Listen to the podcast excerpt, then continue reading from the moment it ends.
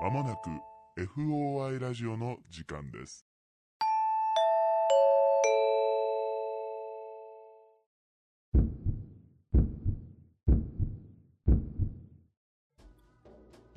皆さんこんばんはオカルト捜査官の FOI ラジオです。本日の担当捜査官はナンバー39の D 山本とナンバー41の K 横山でお送りいたします。お願いしますお願いします。この番組は、オカルト初心者の我々が、オカルト捜査官に扮し、一般人の一般人による一般人のための会談をテーマに、身の回りの不思議な体験、恐怖経験などを操作し、皆様にお届けする番組です。はいあはりがいと。うございます、というわけではい。やってまいりましたね今週もはい。どうですか暑いですね。暑いかちょっと今回あれだね諸事情ありましてリモートで収録してますね初の試みということで。そうだね、うんバラバラのところでさ録音してこれちゃんとなんか合うのかどうか心配だよねめっちゃ心配だね。うんまあ心配しても編集するのは俺だけ どまあまあまあまああといあう感と、じであれですねはい。すごいねなんかひょう降ってたらしいよ今あ、そうなの日うん普通へにえ。都内であ、そうなんだ。雨もす夏ごねい。しうん。大変ですよ大変ですね。そんな中今日うもん今日とて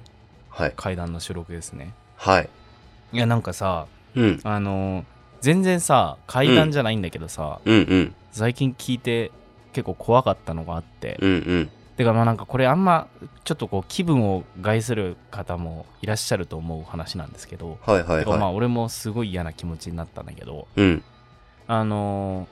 ー知り合いの男の人が今ね40代ぐらいの人なんだけど、うんうん。になんかその怖い話ないですかって話で聞いたら、うんそういう心霊体験とか一切したことないっていう人でうん。ただなんか本当に胸くそ悪かったし気持ち悪かったのはっていうのを聞かせてくれたのが、20年ぐらい前その人がね二十歳そこそこぐらいの時らしいんだけどうんうん。あのマニラうん。フィリピンのうんうん。に旅行で行ったんだってえあのマニラってさめちゃくちゃ治安今はまあ今もそんなスーパーいいわけではないけどめちゃくちゃ悪いじゃん、え。うん。でちょっとカジマノニがあラったのりね外れのさらに治安悪いところにうん。その旅行というか一人で行ったんだってへえ。で夜中にお腹空いてコンビニみたいなところで買い物しようと思って買い物してうん外出たらうん。急に話しかけられて後ろからうん。あこれやばいやつかもと思ったんだって最初、うんうんうん。そのなんか日本人ってやっぱお金持ってるって知られてるからほその強盗的なあれかなと思ったらう。うん。日本人って聞かれて日うんう本語、ん。あはいって言ったらうん。人撃つって聞かれたんだってえ、何それ意味わかんないじゃんうん。であのピストル見せられてうん。人撃ちたいって聞かれたんだってうんうん。日本語でうん。でその人事前に知ってたんだけどうん。当時そのフィリピンとかってまあものすごく貧困の差はあるじゃないうんうんで孤児みたいな子供たちを集めてうん。うん。人打ちをお金取ってやってる人とかがいたんだってええ、何それだから旅行者で人打ちたいっていう人をうんうん。集めて、そのお金をもらってうん。その打たせるっていうのがうん。あったらしくてまあその人ピンときたからうん。嫌ですって言ってそのまま逃げたらしいんだけど、うんうん普通に近くのホテル泊まってたけど銃声はすごい聞こえたんだってまあその音かは分かんないけどうん。うん言っ。てたし、まあ、実際に本当にそれが行われてたのか自分は見てないからわからないけどすごく気持ち悪かったっていう話を聞いてへえ。もうものすごいなんかこう気分悪いなと思ってやだね。嫌な話ですよ、うん。まあでもなんか本当にだからそれがさほんの15年前20年前ぐらいであってうんみたいなへうえん、。まあなんかさね日本に生まれてよかったって思うことってまあなんかそういう片付け方もあれなんだけどうん。日本って平和なんだなって改めて思ってシーンってなった話でしたそうだね。逮捕されないんだね。そんなことしてても。そうなんなんかでもね今もほら、まあ、都市伝説めいてはいないけどブラジルとかどっかだったかな、でもうんなんか同じようなことをやってるっていうのは聞いたことあるから、ええそうなんだ。うん。そうなんですよまあなんかひでえ話だなと思ってへえ。すご。く嫌なすいませんなんかオープニングから ちょっとこんな話になってしまったんですけど僕そうもちでょっすとねすごい嫌な気がしたんで、 はい。 あの話させていただきましたがはい。ありがとうございます。ありがとうございますじゃないけど ねまあそんなあれでしたけれどもはい。今日はあれですかまたノンジャンルで最近聞いた話みたいなのをまとめて話していくっていう感じでよろしいでしょうか、そうですね。はいそうしましたら本日もよろしくお願いいたします、よろしくお願いします。 FOI Radio これじゃああのね最近東北出身の人に聞いた話なんだけどはいはい。今ね31歳の男性で、はい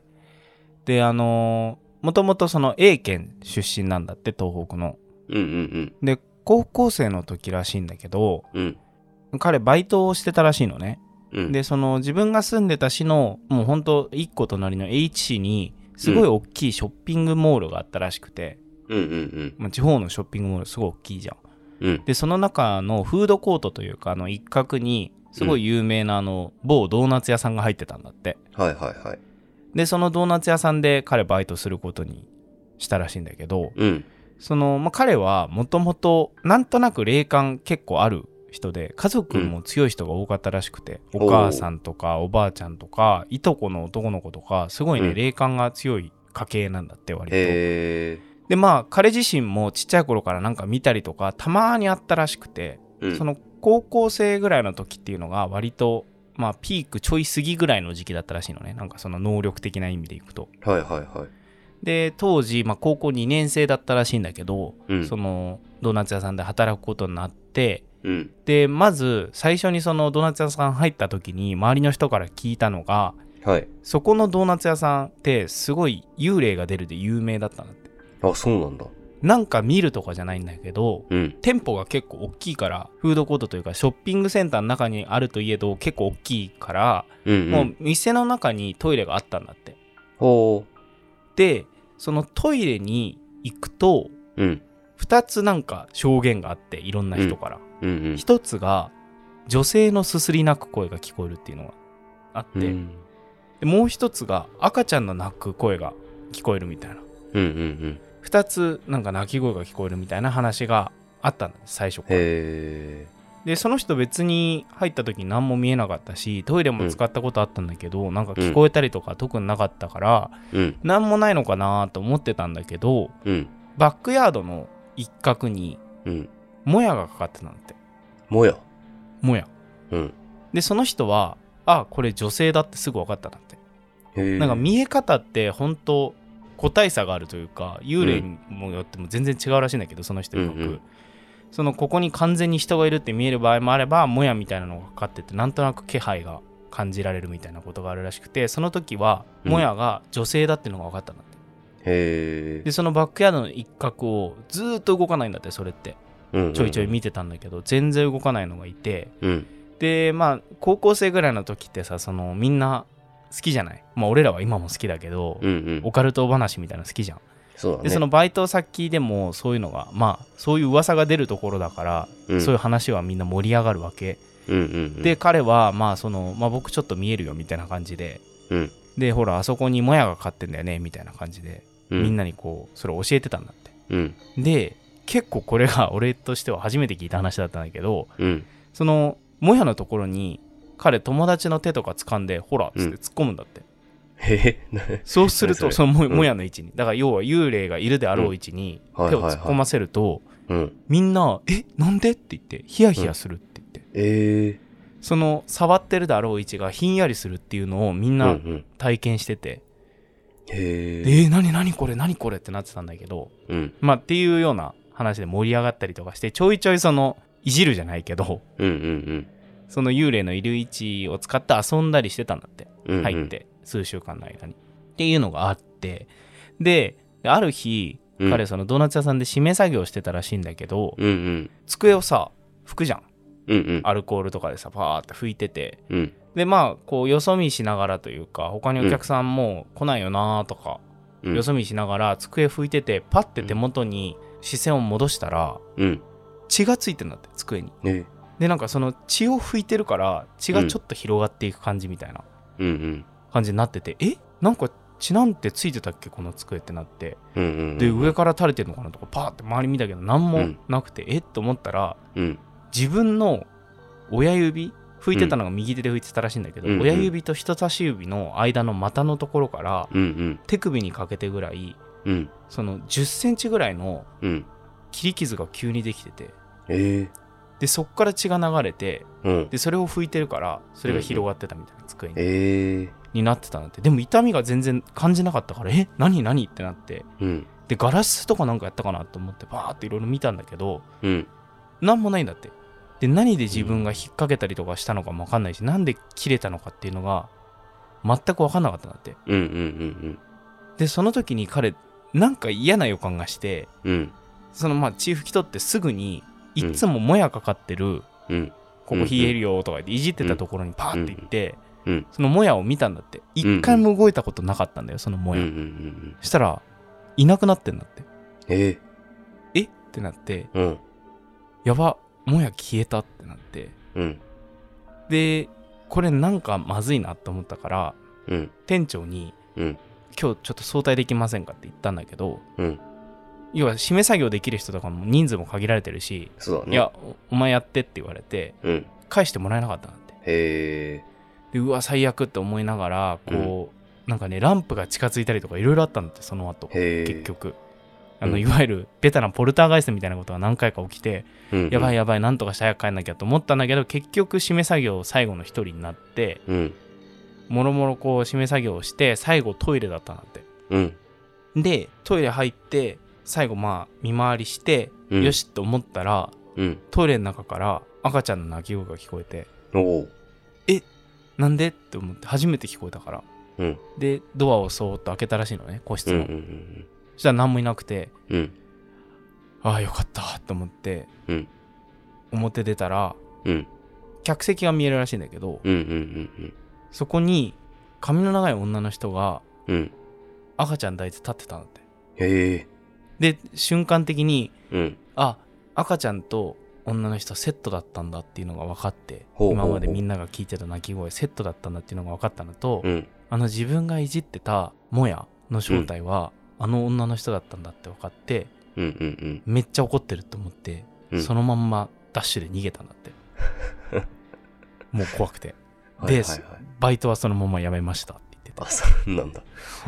へまあ結局まあそのまま逃げたらしいんだけど、もううんそれからねほんとそのドーナツ屋さん行ってないらしいんだけどえ。うん。多分あのお店まだやってますしいますよあの人って言っててっへえ。ていう話を最近聞かせてもらいました FOI Radio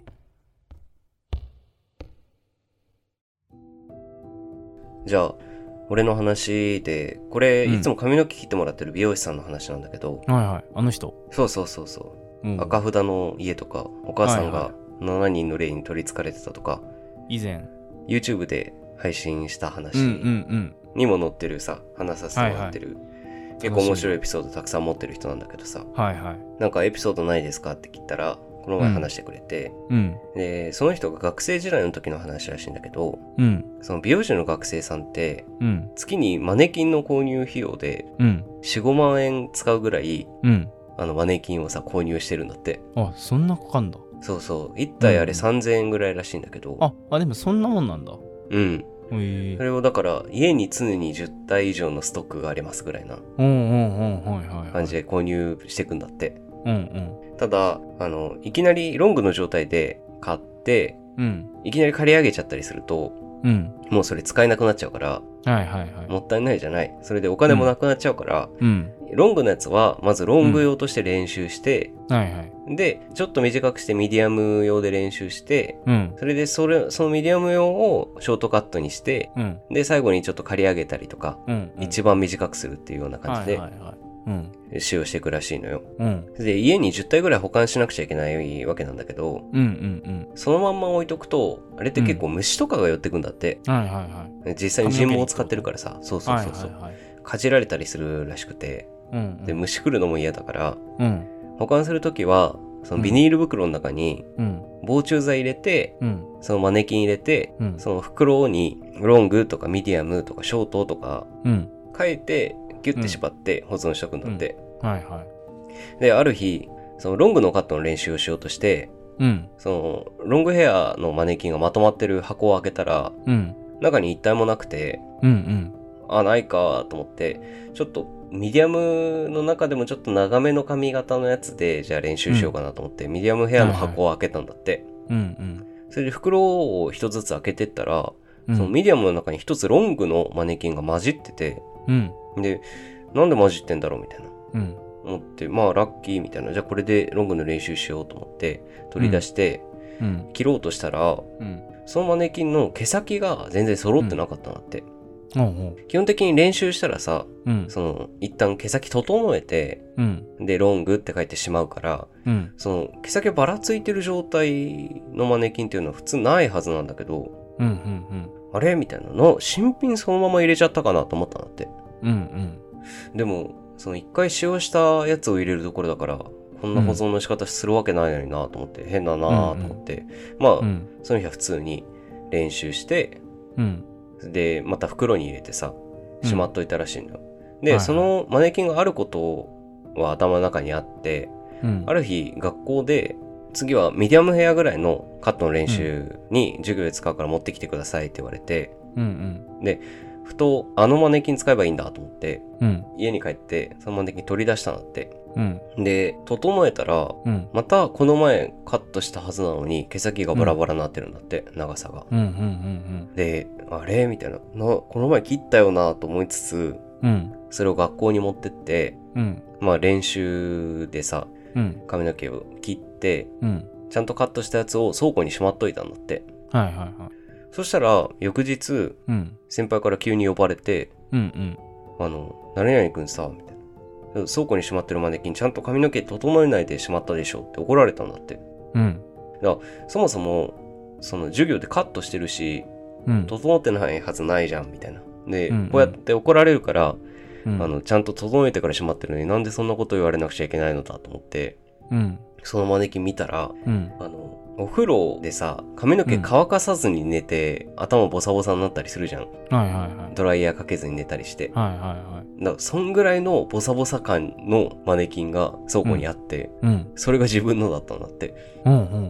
うんねえ、えーなんでみたいな。ちゃんと整えたし、カットしたし、みたいな。なんならカットしたし、うんなんでこんなことになってんのと思って、しょうがないから怒られるからさ、もう一回整えたら髪の毛を。うんうんまた、毛先がバラバラになってるんだって。だから、絶対ちょっと伸びてるってなって、うんうんうんうんはいはいはいええ、ちょっと気持ち、すっごいそれ見て気持ち悪かったんだけど、他のマネキンにそんなことあったことなかったし、それに伸び方も結構目でわかるぐらいさ、うんの伸び方してなって、1、2ミリとかじゃなくて、数センチ伸びてるぐらいの伸び方をしてたらしくて、うんそれで、うわ、気持ち悪いって思いつつも、ただその時すっごい金欠だったらしくて、うんうんあ、これもしかしてと思って、うんカットしてしばらく落ちたら、また伸びたりしてたから、うんあの、しばらく、そのマネキンで節約できたらしいよ。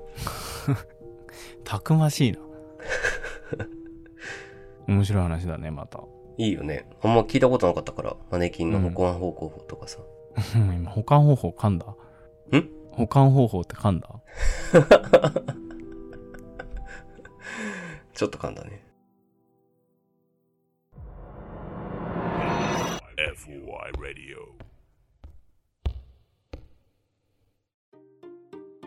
これ俺あの知り合いのうん。ベトナム系のフランス人の人から聞いた話なんだけど、ほうほううんあの彼自身はご両親もベトナムの人なんだけど、うんフランスで生まれて育っうん。た人なのね。で、まあ、どっちの言葉もフランス語もベトナムの言葉もどっちも喋ればするらしいんだけどうん。その親戚とかはみんなベトナムに住んでるんだって。うん、で、まあ、国が離れてるっていうのもあってほぼほぼ会ったことはないらしいんだけどうんそうん、の12回会ったことあるおじいちゃんがいたらしくてうん。そのおじいちゃんが数年前に亡くなってて、うん。うん。で彼がね高校23年生ぐらいの年齢だから1718歳ぐらいの年の夏にうん。せっかくだからおじいちゃんのお墓参りベトナムに行こうってなってうん。で両親はフランスに残って、彼一人でベトナムに行くことになったんだってはいはいはい。でベトナム着いたらその自分のいとことかとその、まあ、回ってっていう感じになったらしいんだけどうん。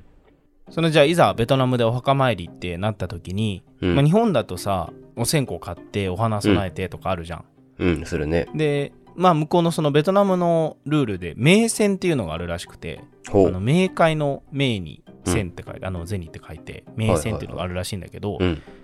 聞いたことあるいや、ない。何すなんんのか中国とかでもあるらしいんだけど、うん。人が亡くなると棺桶とかにうん。そのお札を模した紙とかを入れるんだってほう。で死後の世界でまあなんか三途の川を渡ったりする時とあ、はいかはいはいはい。にそのお金を払うのに必要があるからっていうので一緒に死後の世界で使えるようにお金を入れるっていう文化があるらしくてへえ。でお墓参り。りの時はそれを燃やすんだってあ、そうなんだ。ベトナムとかだとうん。そうそんでそのご先祖様とかお墓参りしてる人にそのお金を燃やしたお金を捧げるっていうのがうん。文化としてあるらしくて、うんうんうん。で彼はフランスで育ったからそういうのを初めて見たらしくて、うんうん。えー、こんなのあるんだってなってうん。今その名線を買ってポケットにしまっといたんだって、うんうんでお墓参りとかもしてうん。うん。でそのいとこと一緒に歩いてたらうん。お坊さんがうん。道の脇でさうん。あるじゃないそのお金を募ってることってああ、なるほ高ど発ね。層というか、うん。うん、がいてその、まあ、向こうでもそういうカゴというかみたいなのを持って、うんうごん。自分たちにこうお願いしますっていう感じで近づいてきたんだって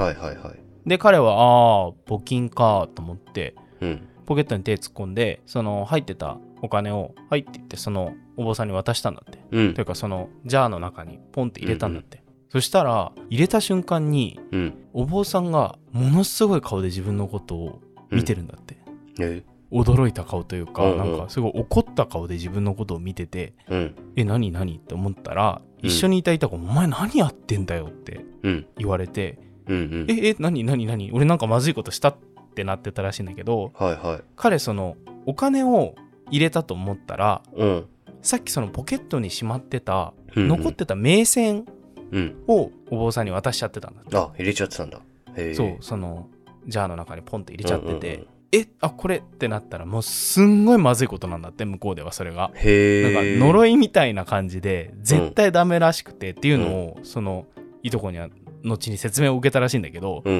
んうん。ああすいすいませんってなってるんだけども、うんそのお坊さん怒ってどっか行っちゃったらしくへえて、。うん。でうわーどうしよう悪いことしたなーっていうのがその年の夏にあって、うまあ普通にお墓参りとか全て観光も終えて帰って、しばらく経ってうん。冬とかだったらしいんだけどうん。彼その家で普通に過ごしててうん。長ズボンを履いてたらしいんだけどうん。なんかそのソファー座ってる時にさうん。お尻のポケットになんか入ってることあるじゃんうんうんで「ん何これ?」と思ってうん。うん。出したらうんお金出てきておう「おみたいなまあ俺らもたまにあるじゃんなんかあるね。くしゃくしゃの千円札出てきてラッキーみたいな、うんうんっていう感じでおお金だと思ったらうん。普段そのフランスで使ってるお金じゃないんだってうん。あれ何これって思って広げてよく見たら、うん。名線だったんだってへえ。その向こうで燃やすお金をうんうんうんうん。えなんでってなって、うんえ俺これあの時の名刺いやでもズボンみたいなうんうん。長ズボンだよこれみたいな、あの時夏でめっちゃ暑くってうん。長ズボンなんて絶対1枚も持ってってないよなってうんう思んっうんて、うんうんなんでこの長ズボンの中にこれ入ってんのと思ってうん。うん。ずーっとそれ見てておかしいなと思って、なんか家族知ってるかもって思って両親のところに行ったら母親に、これがなんか今ポケットから出てきたんだけど知ってるって言ってはいはいはい。名線パッて見せたんだってうん。そしたらお母さんのうん。顔色がうん。さーって血の気引いた感じになってうん。あんたどうしたのそれってなったらうん。あいやいやわかんないんだけどなんかポケット入ってたんだよねってなってうんうん。そうすんごい血相でそれ取り上げてうん。もう今日寝なさいみたいになってへええ。ー、みたいなうん。何それってなったんだけどもうそのままお母さんもどっか行っちゃうしみたいなうんうんで何だったんだろうみたいな思いながら自分の寝室に戻って、うん。うん。まあ、その日はとりあえず言われた通り寝ることにしたんだってうんうんで寝てたらうん。うん。その日生まれて初めてだったらしいんだけどうん。金縛りにあったんだってへえ。でも本当あのいわゆる金縛りでうんうん体が全く動かなかったんだってうん。うんで目は開けられて「えお何これ?」みたいなうん「金縛りってこういう感じなんだ」みたいなうんらしいんだけど、うんうん。まあ、彼の部屋の構造上うんそのベッドをこう置いてたんだけどうん自分の頭のある方ってうん。壁になってたんだってほ壁の方に自分の頭がくっついてる感じでう。うん寝。てたらしいんだけど、うんそのだから自分の頭上はもうすぐ壁になってるのねうんで上向いたまんま目は開くんだけど、うん金縛りにあっててえ何何これどうしようどうやったら動けるのかなと思ってたらうんその頭上の壁からうん人の顔がうん。スーって出てきたんだって、ほえどどうしたんだろうこれってなってう。うんそしたらその顔がだんだんだんだん出てきてうん見えるじゃんうん全貌がうんであってなったのがうんその自分がうん名線間違えて渡しちゃったお坊さんいたじゃんうんうん。その人の顔だったんだってへえ。一瞬で思い出してうわうんあの人だってまたすごい怒ってる顔で、うんうん。でもう本当にねスレッスレの高さにその人の顔があって自分のことをすごい睨んでたんだってうんうんうんでうわうわうわっと思ってうん強く目をつぶってうんそのまんま寝ちゃってうん翌朝になってうんお母さんに「あの昨日の名線あれどうしたの?」って聞いたなんてうんそしたら最初「え何のこと?」みたいになってうん。とぼけるんだってへ「え。いやいや私たち俺名線」っつったら「うんああ」みたいな「あれね」みたいな「まあうんもう燃やしたから心配しなくていいよ」って言われたらしいんだうんけうんどうん。いまだになんでそれが起こったのかも分かんないしへえ。なんかそういう何かしらのそういう呪いがあるのかとかも彼は分からないんだっていまだにう。んうんだけど確実に自分があのお坊さんに名線を入れてしまったことと自分のポケットにそれが突然現れたことと、うん。うん。その晩に金縛りに生まれて初めて会ったことがうん。関係ないわけがないと思うって言っててっへえ。ていうね話を聞かせてもらいました、へえ面白いね。面白いよねうん。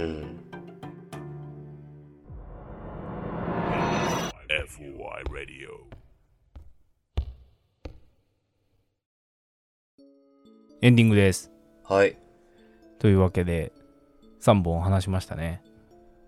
ありがとうございました。いいありがとうございましたはい。まずはあのドーナツ店の話ですけれどもうんうんあ。の、すごい強調された、某ドーナツ店ですって。某有名ドーナツチェーンですって言われて、どこだろうな。どこだろうなぁみたいな。あのークリスピークリームではないって言ってた。そんなおしゃれなのねえって 言わもっれてと絞って。どこだろうなぁみたどいこな。だろうな。まあでもなんかそのね、A 県のうん、そのショッピングモールにある、そのドーナツ屋さんには未だにいるんじゃないかっていう話を聞いて、へえ。でもその、なんか映画的だよね。うん。急に血が広がってるみたいなまあそんな広がってるほどじゃなかったんだろうけどさうん。そしたら自分の手が切れてたっていうのがすごいなみたいななんで切れ結た構なまあそのなんで切れたのかは分かんないらしいんだけど結うんう局、んうん。後にも先にもそんなことなかったらしいからへうえ。んでもまあその人他にもいろんな話持っててあ、そちょっうなんとだ。またご紹介できればとは思ってるんですけどその、はい幽霊に触るとひんやりするっていうのもさすごいよねなんか聞いたことはあるじゃんそういううのって、ん。だけどそんなほらほらここやってみみたい な触ってみみたいなうわひんやりするみたいな 共有できてるのがすごいね。うんすごいてかまあそりゃイラッとするわなみたいな感じだよねやられた ら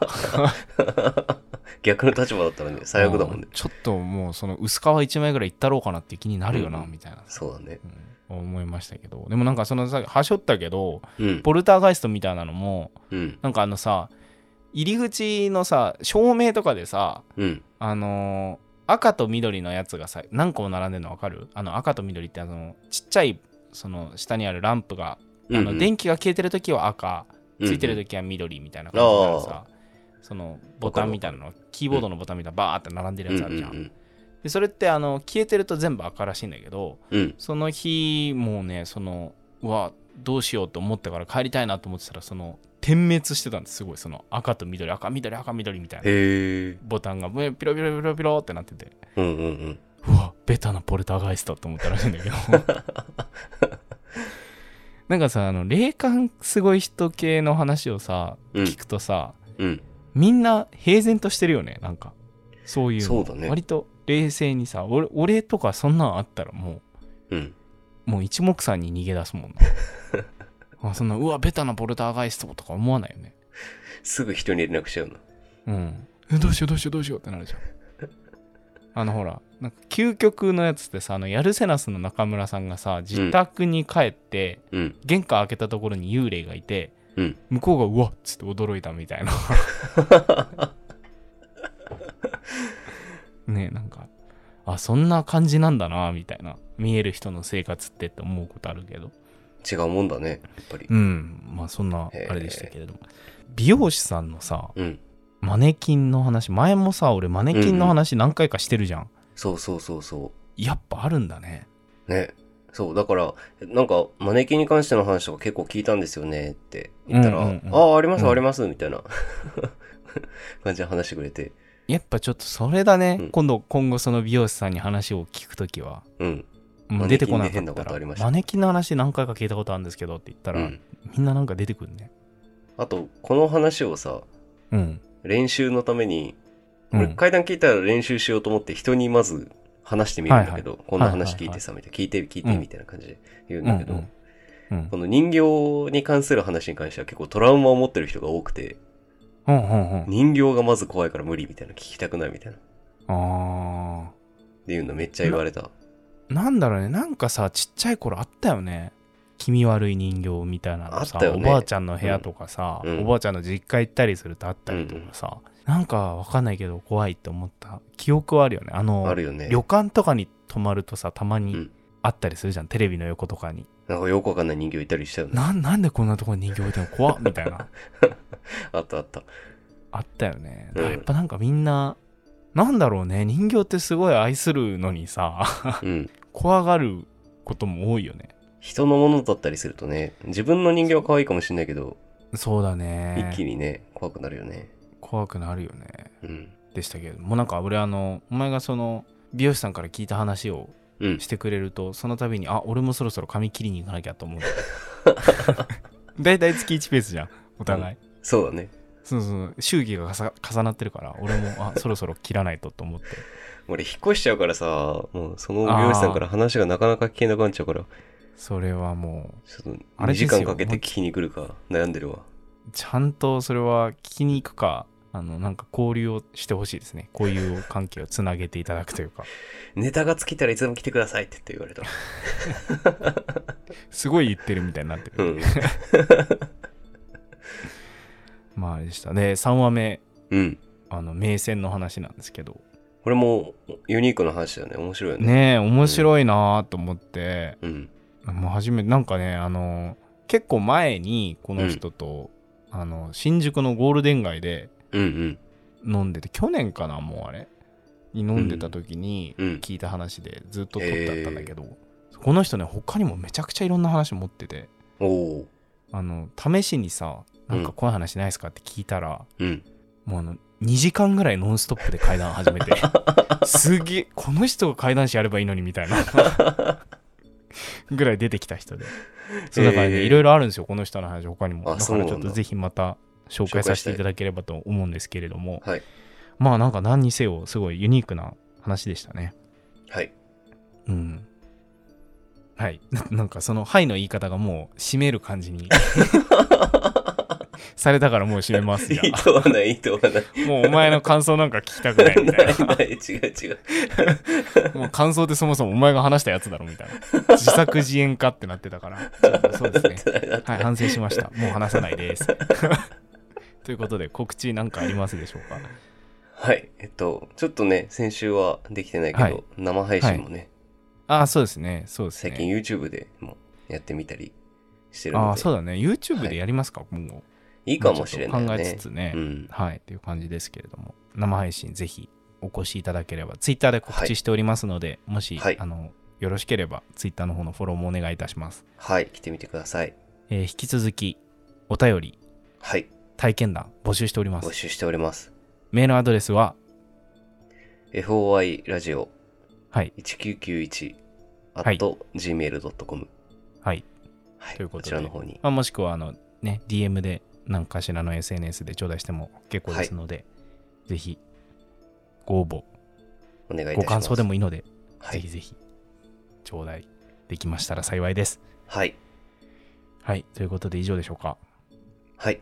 はいそうしましたら締めのお言葉をお願いいたします。はい。あてかあれだねなんかこれ初めてだったねリモートさっきも言ったけどそうだね。どうなかなかどうかなこれね。お前編集が大変そうなんだよ な憂鬱なんだよなもうすでに。表情が見えないのも結構ね。うんまあそうだね話しづらいああね。ってなるね。うん。うんまあ長電話してるみたいになったね結局。うん、そうだね。はい。すいません。では、締めのお言葉お願いいたします。はい。いつかあなたの住んでる街へお尋ねします。オカルト捜査。 F、 F、O、I。明ありが日、とうございました。今 F のところがちょっとずれたね。